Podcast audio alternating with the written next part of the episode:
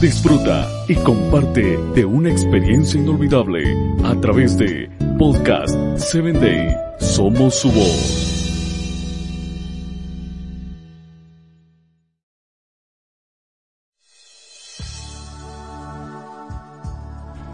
Bienvenido a Hombres de Valor. Es un gusto para mí el que tú estés escuchando este audio.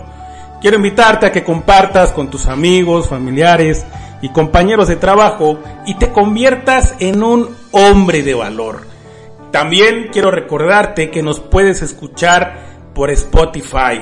Hoy traigo para ti la historia de un personaje llamado Mateo. Mateo 9:9 registra lo siguiente. Al irse de allí, Jesús vio a un hombre llamado Mateo, sentado a la mesa de recaudación de impuestos.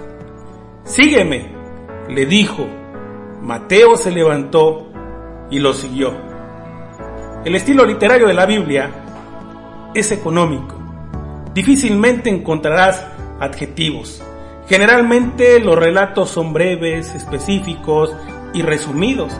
En la historia de Leví Mateo, estas características se potencian en, exactas, en exactamente seis palabras.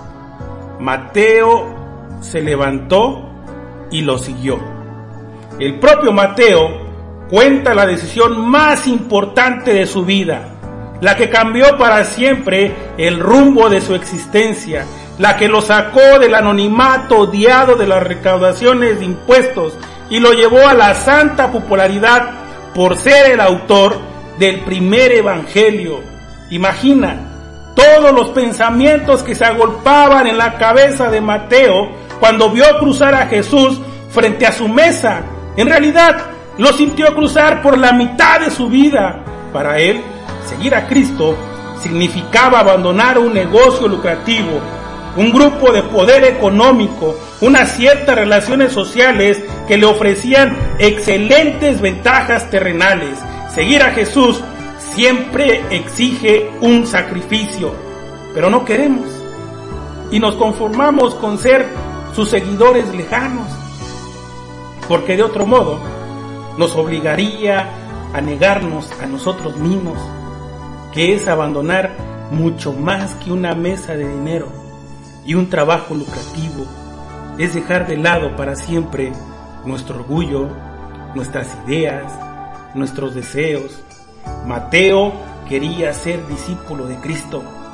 No se conformó con contar a sus hijos y nietos que él un día vio pasar a Jesús y conversó con él. No le pareció suficiente ir a la sinagoga para agradecer porque un día había escuchado a Jesús, porque quería más que eso. Estuvo dispuesto a abandonarlo todo. Déjame decirte que cada uno de nosotros tiene que llevar una cruz, una cruz personal, una cruz intransferible, cada día y todos los días. El discipulado no es una cuestión de momentos o de intermitencias. por el contrario, es un estilo de vida constante, diario. Es abandonar lo que me ata a este mundo para siempre. No por un rato. Es dejar tu mesa de recaudación de impuestos para no volver nunca más a ella. Quiero invitarte a que me escuches en mi próximo episodio.